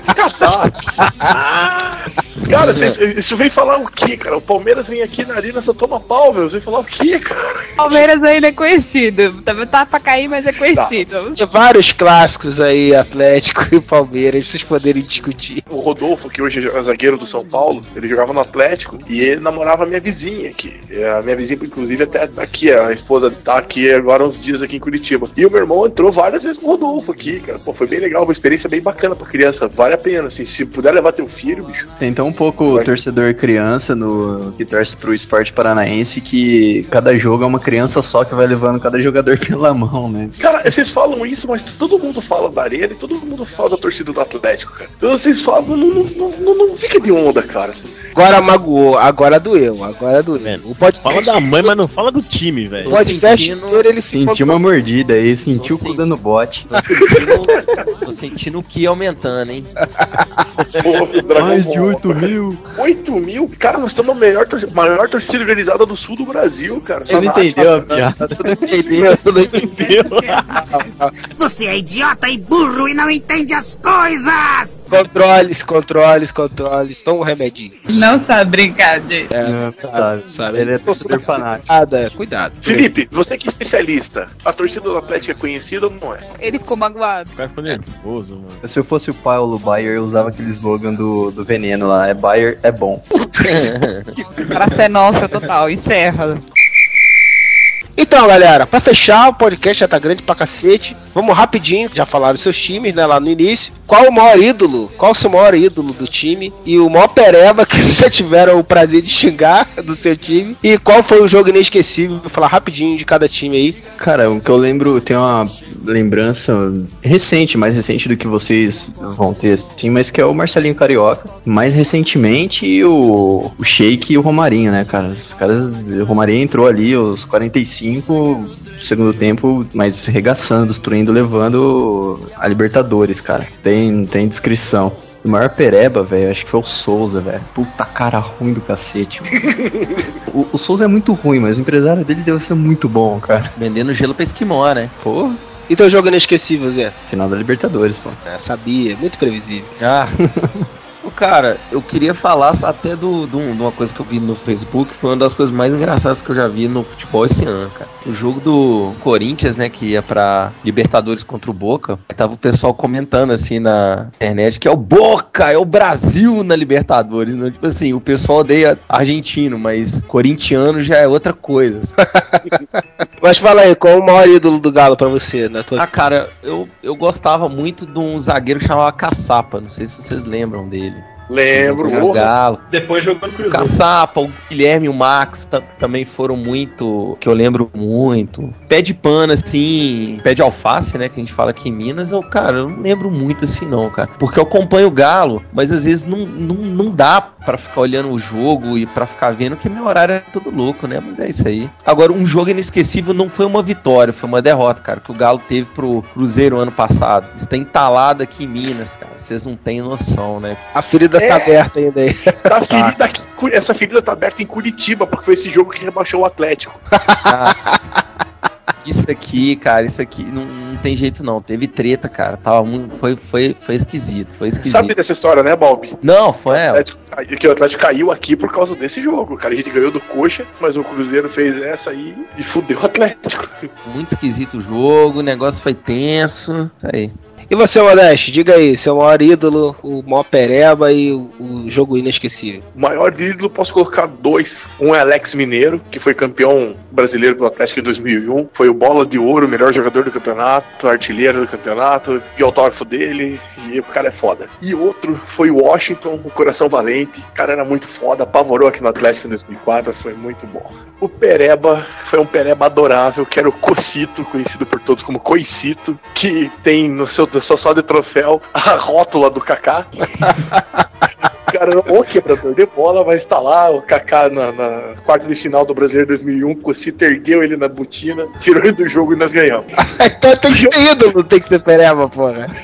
E o jogo inesquecível, inesquecível, não tem como falar. Foi o primeiro jogo da final aqui na Arena, da final contra o São Caetano, o grande e poderoso São Caetano, que foi 4 a 2 pro Atlético, foi a coisa mais maravilhosa do mundo. Eu nunca vi a torcida gritando daquele jeito. O Galvão Bueno falando que não tinha como ele narrar o jogo direito de tanto que a torcida gritava, que ele nunca tinha visto um troço daquele. Ah, cara, coisas que nunca vão voltar. Tá que o Galvão fala sempre. É, é verdade. Marcelo, afinal de contas, você ainda é São Paulo, você torce pra que time, Marcelo? Não, no momento eu não torço pra time nenhum. Bom, então não tem ídolo, não tem jogo, não tem pereba, Não, nada? Não, Pereba e ídolo não tem.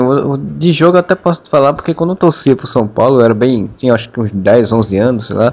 A segunda final da, do Mundial pra mim foi muito, foi muito emocionante aquela final, porque eu- era, era quando eu tava começando a torcer. Minha família toda é flamenguista, né? E eu acabei indo pelo São Paulo só pra ser do contra. Pra mim foi muito legal, porque teve a questão do. Da, ter uma superação do time, ter uma virada de jogo e tal, não sei o que, foi bem interessante. Mas eu nunca tive essa ligação tão forte com o futebol, não. Na verdade, eu não sei nem o que eu estou fazendo aqui.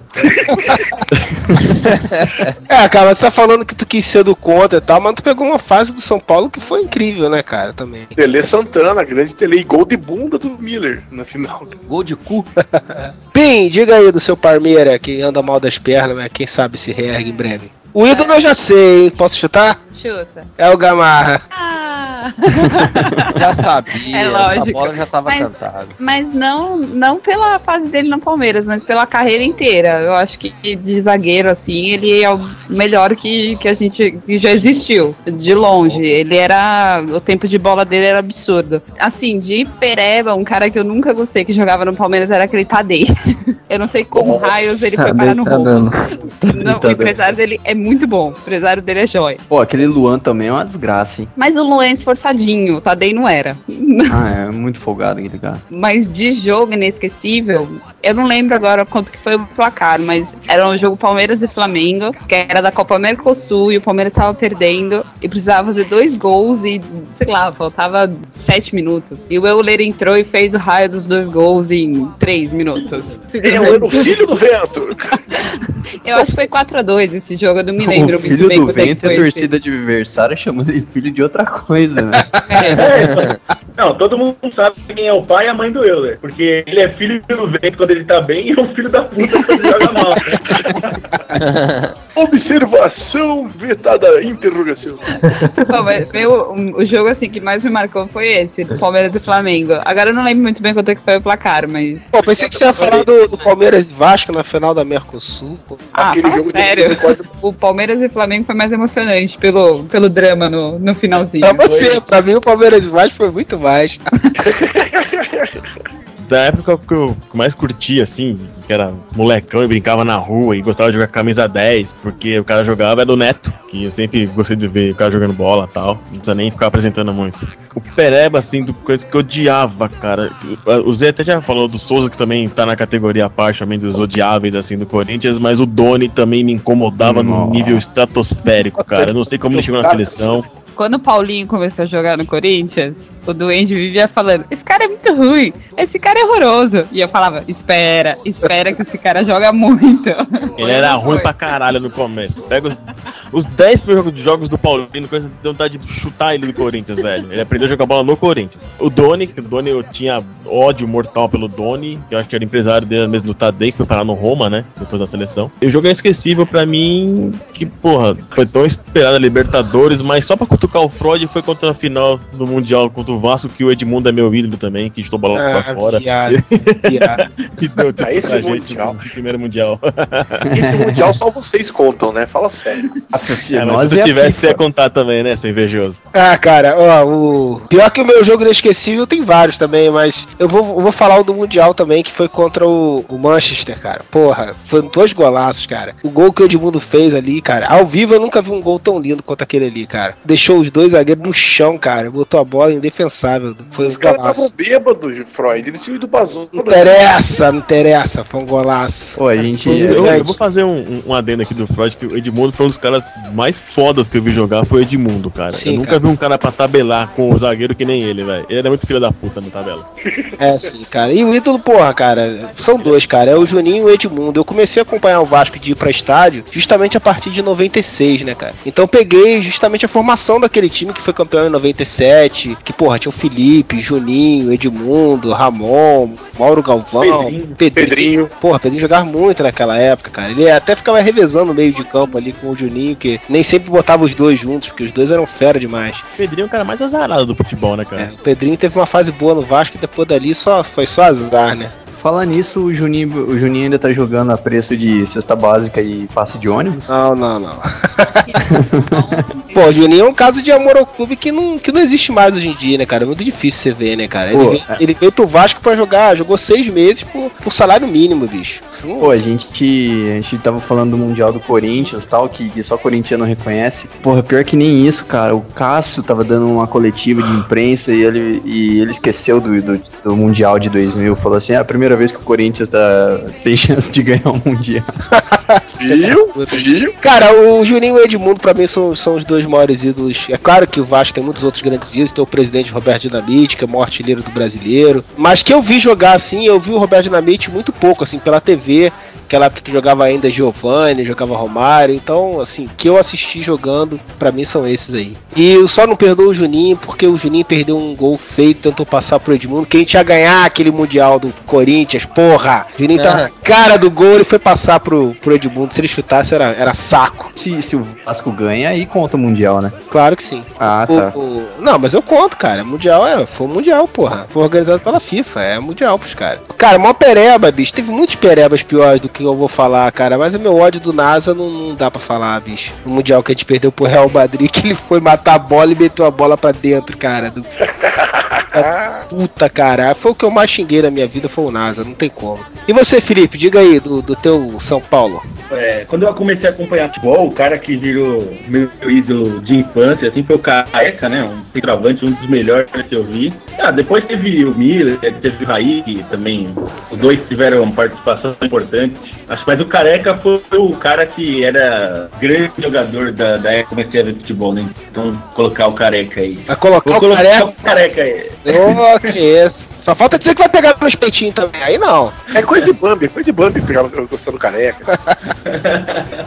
De jogo inesquecível, putz, cara, teve, teve muitos jogos nesse. Assim, o, o Mundial de 93 eu achei que foi sensacional. Era o, era o Milan do Arrigo Sacchi, né? Que era um time absurdo. Então foi, foi legal de ganhar do jeito que ganhou. Mas teve derrotas também, né? Assim, a, a derrota pro, pro Inter na final da Libertadores foi, foi bem dolorida, né? Que perder no Morumbi, dificilmente perdia no Morumbi, perdeu aquela final. São muitos jogos. Eu, esse do, do- contra o Milan foi um jogo legal, é, bem marcante. Mas faltou eleger o seu Pereba histórico aí, porra. Ah, o Pereba tem, teve um jogador, é, o Modeste vai lembrar aí, que chamava Nem. O Nem, meu Deus, mas ele veio no Atlético, foi campeão brasileiro no Atlético. Nem fudendo, né? Ele, ele formou uma dupla de zaga com o Paulão, era Paulão e Nem, os dois eram Cara, você acha ele horrível? Você lembra do Bernardão? Eu lembro do Bernardão. Teve, esse também foi triste. Nossa senhora.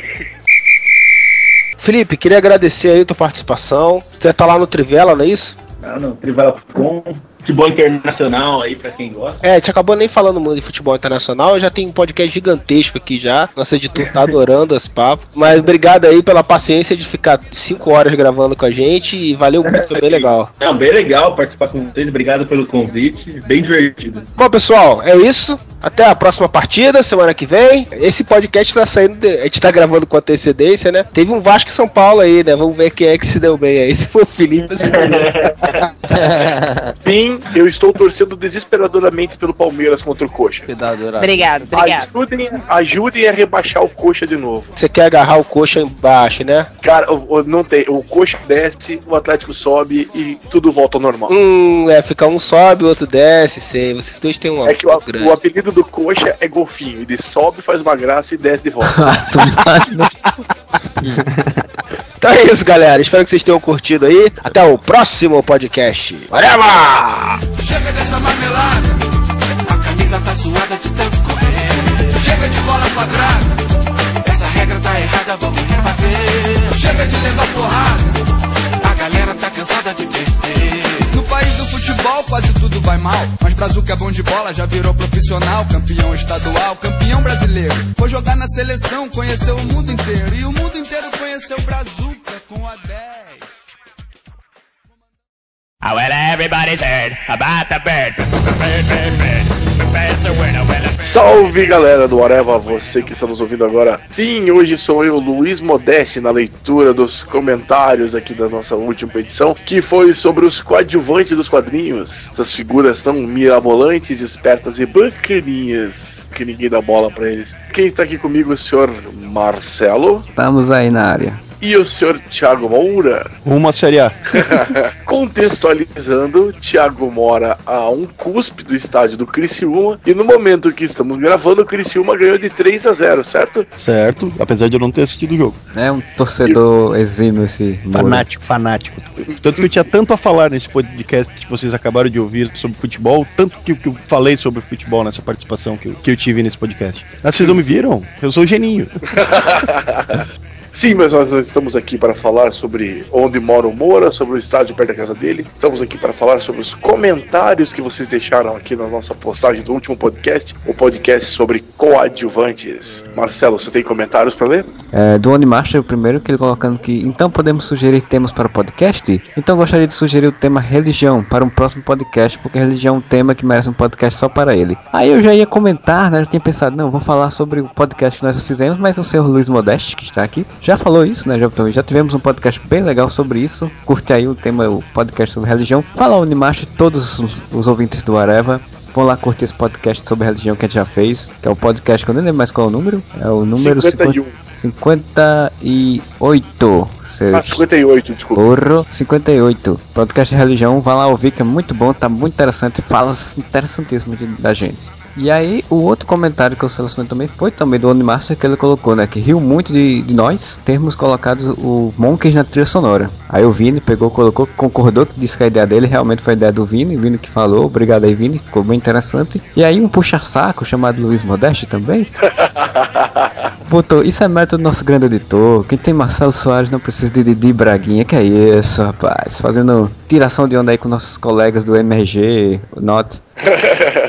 O Delta Blame aqui falou: seria o Areva coadjuvante do MDM ou apenas um sidekick? Eu não sei por que essa mania do pessoal de, de relacionar o Areva com o MDM, gente. Não tem nada a ver com o MDM, só porque a gente se conheceu lá e de lá veio a ideia de fazer o blog. Coisa, e a gente convidou todos os integrantes para participar de podcasts nossos, não tem nada a ver uma coisa com a outra. E tem Ah, dois membros que são, participam lá, né? foi- Aí eles que estão tentaram comprar os nossos, nossos jogadores aqui. Estão tentando comprar o passe dos nossos atacantes. Sabe como é que é, né? Essas- é, é que nem a Rede Globo faz com a MTV. A MTV tá fazendo produção boa, aí eles vão lá, tiram os membros e deixam na geladeira pra poder minar a Sim, sim, sim, sim. Bota de estagiário lá, né? Bota tá lá dois integrantes do, do Areva servindo cafezinho pro, pra galera do lado do MDM. Isso é sacanagem. Pois é, cara. Ratinho! O Max Ricardi respondeu, né? Falando que até onde eu sei é uma cria do MDM, como o Baile dos Enxutos e o. O que, que é MRZI? Que eu não sei que blog é esse, gente. Desculpa. Não tenho ideia. Acompanhar os quatro é foda, toma muito tempo, mas eu acompanho. Mas convenhamos que acompanhar o Areva não é tão difícil, porque a gente não tem tanta atualização assim, né? E convenhamos que as nossas atualizações, quando tem, é muito mais interessante que qualquer uma dos outros, mas enfim. E o Anubis Necromancer respondeu aqui falando que não só. Não, só foi vendido pela editora que o criou e agora é suporte do baile dos enxutos. Porra, suporte dos bailes dos enxutos é foda, né, cara? Se a gente não ganhar deles, vai empatar com quem, né? Pelo amor de Deus. E o último comentário que eu queria ler aqui é do Max Ricardi novamente. Não, eu quero ler primeiro um do Zenon aqui, né? Que ficaram discutindo, foi levantada a questão pelo Modeste, de que o, o comissário Gordon tinha sido currado, né? E ficou um, um debate de quem tinha currado o comissário Gordon. O Zenon aqui Perfeito. respondeu a resposta óbvia, né? Que não foi nem o Coringa, nem o Batman, nem os anõezinhos. Quem currou o Batman, obviamente, foi o Romenick, que não podia deixar de estar numa, numa orgia dessa, né? O, o Romenick não tá participando de uma orgia dessa com anões, um palhaço, um cara vestido de morcego e um policial. E pra finalizar, o Max Ricardi comentou que ia ouvir, ma- mas era pra ver quem excita quem nos comentários. E como normalmente quem fica excitado nos comentários é o Modeste, eu vou te perguntar, Modeste, quem te excitou nos comentários de hoje? Olha, foi um tal de Luiz Modeste que fez observações muito bacanas ali. Exatamente, chama-se masturbação. O... Na frente do espelho. Ui! E isso eu quero também ressaltar que eu senti a falta da Aurora nos nossos comentários dessa vez, né? Aurora, volta a comentar. Vocês leram todos os comentários que eu ia ler, obrigado a todos. Peraí, deixa eu te perguntar uma coisa. Quem te excitou na última vez foi a Aurora? Porque a Aurora tá indo pra Curitiba Tem gente dizendo que tá na pista aí, né? Eu vi- e tá na pista pra negócio. Você citou com a Aurora, arranjou um lugar pra Aurora ficar em Curitiba, tô vendo tudo. Essa PGBcon vai ser histórica. Rapaz, vai ficar puto. Então, vou comentar aqui, vou ler, ler- aqui o comentário do Henrison FC, Erison FC, pergunta de uma forma brilhante se todos os outros personagens de, de Watchmen são coadjuvantes do Rorschach. Claro que não, sua besta. São todos coadjuvantes dos Imandias, é óbvio. Exatamente, tirou as palavras da minha boca, Modesto. Quem sai vivo é que é o protagonista, né? Claro, o herói é quem? É quem fica pra contar a história. E o herói quis acabar com as guerras do mundo e conseguiu, evitou a guerra nuclear. Logo, ele é o protagonista. Quanta merda que a gente fala. Não, mas é verdade, eu sempre defendi essa teoria. Quem, quem escutou o podcast de Watchmen pode ver, pra mim, o, o herói é a porra do Ozymandias, cara. É, não vamos ficar discutindo isso de novo, não. Vamos, vamos lá Não. assistir- ouvir o podcast sobre o Watchmen, não lembro mais também qual o número, mas vocês descobrem. Isso, você procura no feed ali de notícias. E tem o comentário do Viva a Imaginação. Isso é sensacional. Eu não vou ler todo o comentário, mas ele citou Ben Urge, que é um dos coadjuvantes que acabou tendo mais participação, que acabou tendo sua personalidade mais desenvolvida. Seu comentário foi muito grande, eu sou preguiçoso pra ler. Então, vamos dizer que eu li o seu comentário sobre Ben Urge e achei legal, tá bom? Ele, ele fala no meio ali sobre Doctor Who, mas Doctor Who é legal, mas nós não vamos fazer provavelmente nenhum podcast, porque acho que quase ninguém assiste. Então, espere aí um dia, quem sabe, daqui a um, umas 10 regenerações de Doctor Who. Aí o Eduardo Witkowski falou sobre outros escadas. O inspetor Lestrade do, 00, do, do, do, do 007, er, do Sherlock Holmes, que realmente é um personagem legal. Eu gosto do Mycroft Holmes, que é o irmão do Sherlock Holmes, que é melhor que o Sherlock Holmes ainda para descobrir, os, como detetive, para descobrir todas as tramas e artimanhas do Sr. Arthur Conan Doyle. Cita também a, a Q e o M do 007. Por extrema coincidência, nesse fim de semana eu vi no Netflix o Quantum of Solace e o Cassino Royale. Recomendo firmemente dois filmaços. Se você não viu ainda, vale a pena. O Tiririca Bond quebra tudo, arrebenta. O cara é foda. E para terminar, ele cita aqui também outros dois personagens coadjuvantes que são importantíssimos: o Sr. Jonathan e Martha Kent, os pais do, do Sr. Clark, o Kent, Superman, o herói de todos. Pô, podia colocar N outros personagens, mas esses são realmente importantes por serem coadjuvantes do personagem mais importante das histórias em quadrinhos.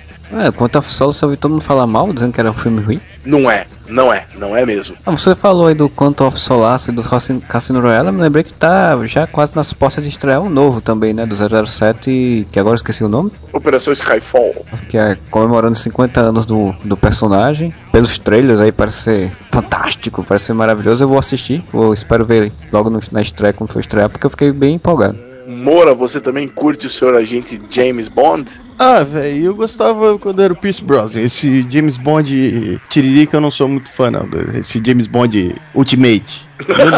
Não, não- seja ruim, mas sabe? Não, não, não- Você não acha que é o James Bond? não, não é que eu não acho que o James Bond, mas sabe quando você não tem vontade de ver? Tipo, não, não te dá a menor vontade de assistir uma coisa assim?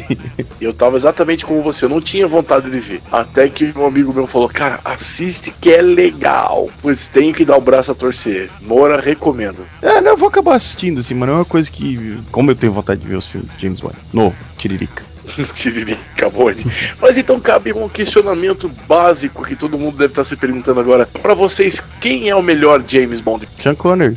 Posso falar muito de James Bond porque na verdade eu nunca vi todos os James Bond, não conheço tanto. Eu conheço mais, só vi mais que eu acho que o Sean Connery, o Pierce Brosnan e agora esse novo, né? E aquele que teve antes o Pierce Brosnan, que eu me esqueci o nome agora, que ninguém se lembra. O Timothy Dalton foi também, não foi? Timothy Dalton, isso. Timothy né? Dalton, exato, que ninguém se lembra quase desse cara. Eu acho assim, o Sean Connery é fantástico, né? O cara é um ator muito bom e as interpretações dele eram muito interessantes. Mas eu também não conheço tanto assim do, dos filmes dele também, não vi muitos pra falar. Cara que ninguém lembra o nome mesmo é o George Lazenby. Vocês sabem quem que é esse? George não. Laz- Parece nome de, de ator que fez trapalhões, assim, né? Jorge Lazenby. Ele fez um filme só, que foi 007, ó, Serviço Secreto de Sua Majestade, se eu não me engano é esse o nome. E já foi limado rapidinho. Caraca, foi tão ruim assim. E o pior é que o filme é muito legal. A atuação dele como James Bond é que é sofrível, assim. Rapaz, eu tenho vontade de ler os livros, nunca vi os livros, né? Mas, por exemplo, o Cassino Royale que sai, que foi o Daniel Craig que fez, é baseado na história primeiro do livro, né? E eu fiquei com vontade de ler. Cara, tem mais um ator que fez 007 também.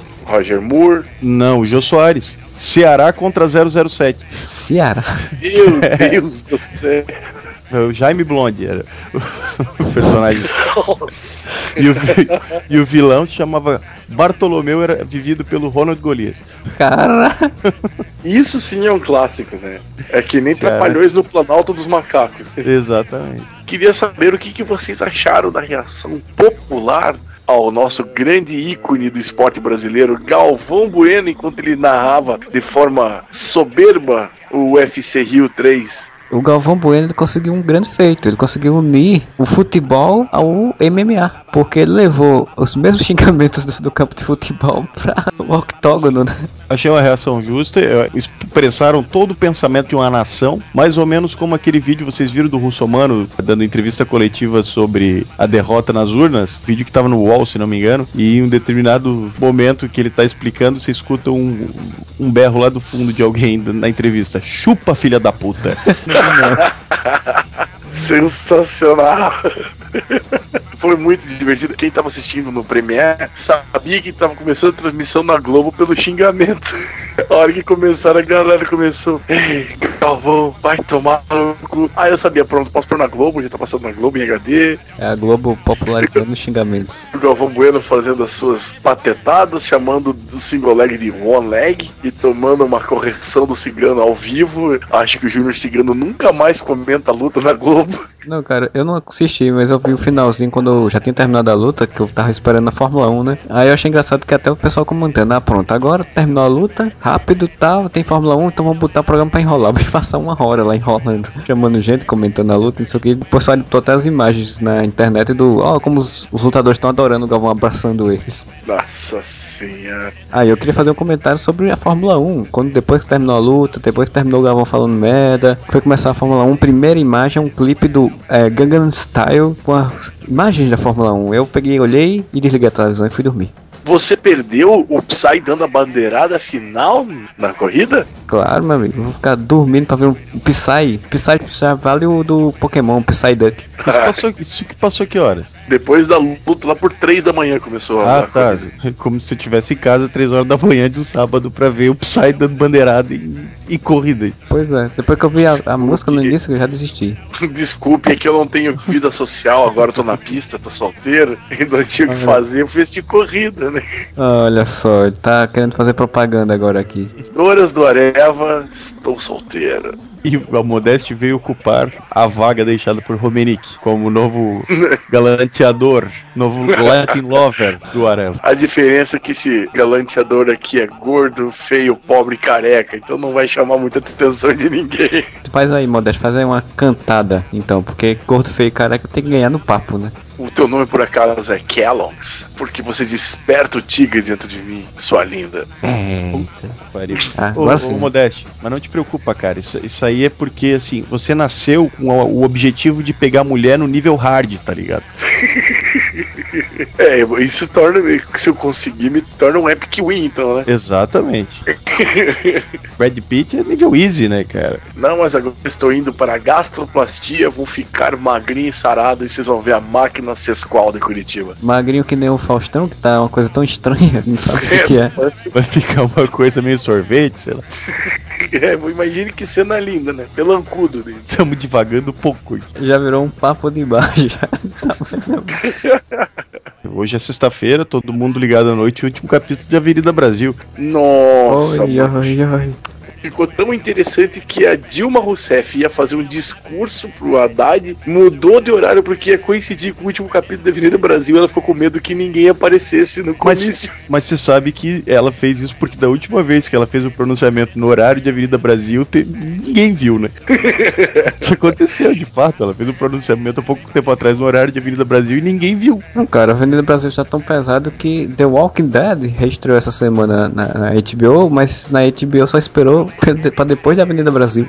Não foi na Fox? Não, assim na Fox, é. Estreou depois da, da Avenida Brasil, porque na Fox HD passou antes. Putz, que beleza. Mas, Mas é, eu vou dizer que eu vi três capítulos dessa novela e foi muito, acho. Mas aí eu vou fazer aquela pergunta fatídica pro Amora. Quem matou o Max? Foi o João Emanuel Carneiro.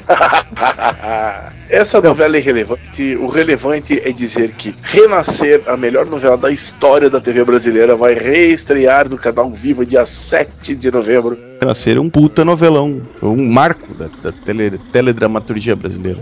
A épica história de José Inocêncio. Se eu conseguir, vou gravar essa novela. Quero mostrar para meus filhos essa novela mais tarde. Não, mas relevante mesmo, relevante, muito interessante, muito relevante, saber que a Record comprou os direitos de fazer um remake de Lua Cheia de Amor. Meu Deus, Dona Genu.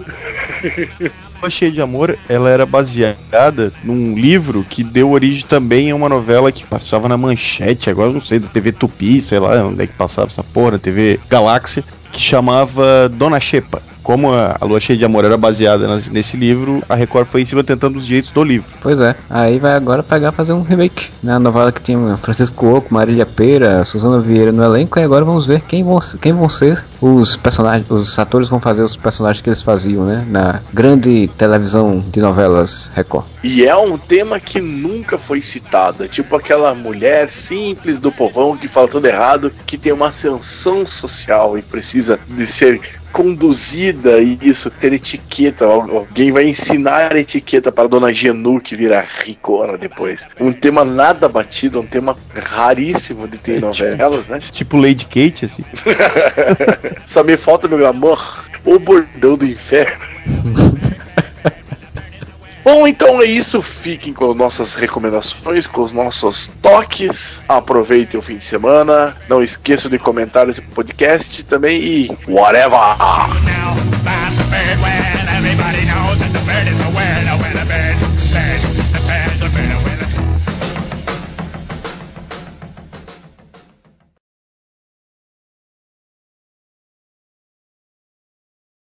Como que um ouvinte do Areva sabe do seu aniversário e a gente não, cara? É, é, foi, é. Quem foi que deu parabéns aí? Witkowski, Eduardo Witkowski. Ganhei, uma, ganhei um desenho do Freud de aniversário, olha aí. Meu primeiro presente. Parabéns! Parabéns, vai ser Parabéns pro papai, é foda.